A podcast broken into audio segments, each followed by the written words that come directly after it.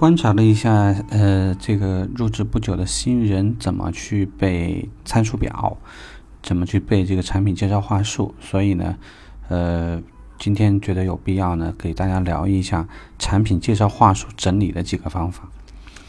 这个常规呢有四种方式，比较建议大家去做。第一种呢是配置单对照法。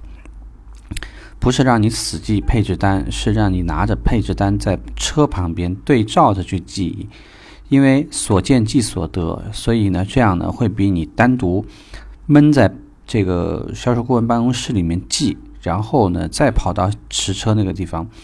看着一一整个车发懵那种状态是不一样的。叫你盯着配置单去对照。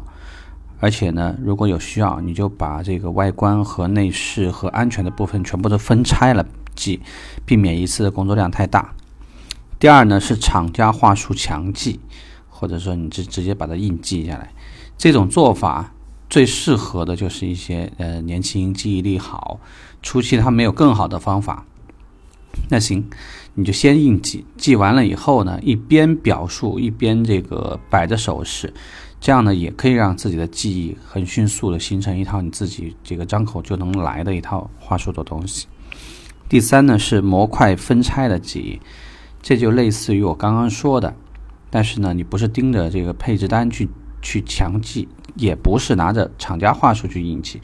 而是根据其实所有的车呢，一旦讲到这个引擎盖设计，一旦讲到前后保险杠，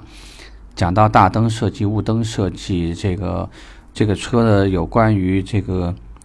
呃，高位刹车灯，有关于一些方向盘多功能方向盘功能，所有的其实它几乎都差不多。所以呢，你拿下一个模块，其实类比直接推出其他的几个不同车型的配置，你会也很容易记忆。所以这是也是一种方式，你就把模块分拆了以后去记忆。最后一种方式呢，就是。如果你一边想带着自己的，就是你觉得厂方的话术自己说起来很拗口，或者呢，在一些文字的表述里面，你会觉得非常非常难以记忆，啊，自己说出来的味道很不很怪异，那这是一种方式，就是你自行的去整理，并且把它记忆下来，就是你带着自己认为最好的方式，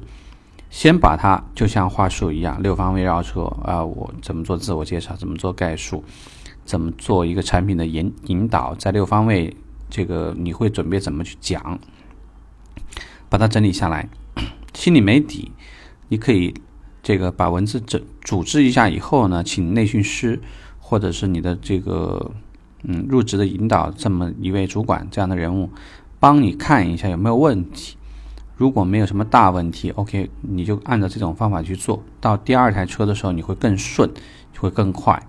所以呢，就是。建议大家在产品介绍话术上面，最好不要这个闷着头和车隔离着记，而且不要强行记，而且不对照车辆啊，你你得对着这个话术，它会怎么样去走，怎么样的走势？比如说，我们整个车辆介绍是顺时针的，